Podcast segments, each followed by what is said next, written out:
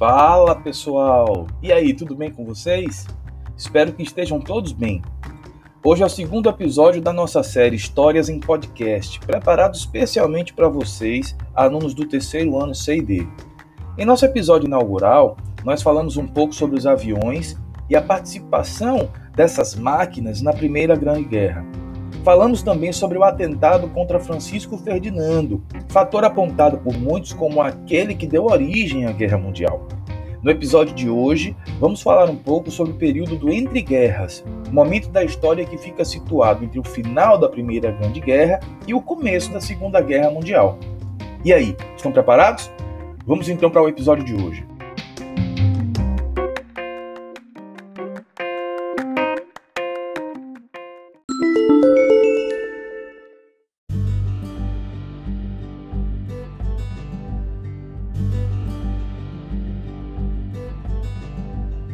Bom dia, boa tarde, boa noite, turma.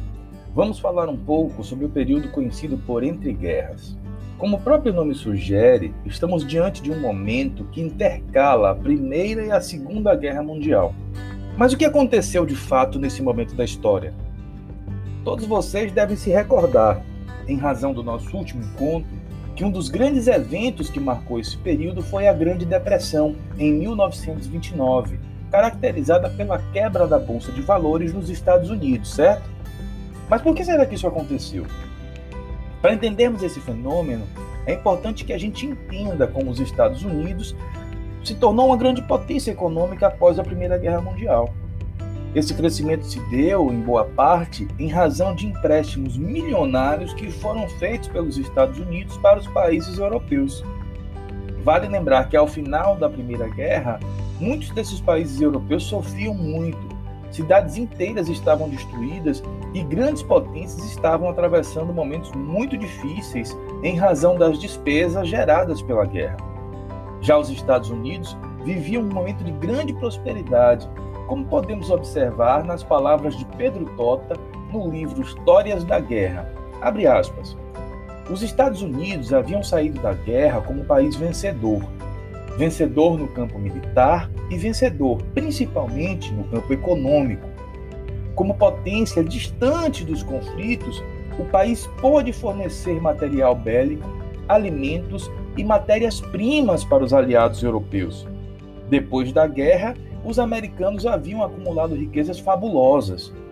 Até a crise da Bolsa de 1929, os americanos viveram numa euforia que fazia com que todos vissem os Estados Unidos como modelo a ser imitado. Ao mesmo tempo, os Estados Unidos procuravam manter-se longe dos conflitos políticos europeus. Esse posicionamento ficou conhecido como isolacionismo. Pois é, pessoal. Antes da crise de 1929, os Estados Unidos evoluíram em vários setores, novos comportamentos e roupas, a cultura, as linhas de produção das indústrias de automóveis, como o Fordismo, por exemplo, construção de estradas e rodovias, compras de fogões, geladeiras, aparelhos domésticos, enfim, o American Way of Life, caracterizado por uma nova maneira de pensar, se vestir e agir, tornava-se então a marca registrada daquela geração. Infelizmente, Todo esse crescimento e prosperidade também deu origem a fatores muito negativos, como, por exemplo, um excesso de nacionalismo, que fez com que os americanos se tornassem cada vez mais intolerantes em relação a tudo aquilo que não era americano de verdade.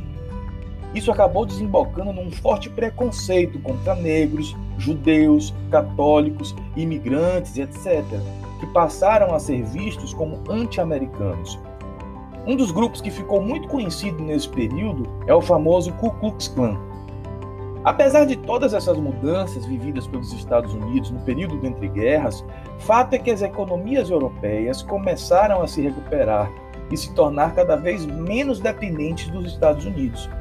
Esse movimento acabou por causar um grande colapso econômico na economia, pois a bolsa de valores, baseada em especulações financeiras e empréstimos, começou a quebrar diante da falta de recursos financeiros que pudessem honrar as dívidas existentes. Apenas dois anos depois, dois anos? Não, eu sou péssimo de matemática.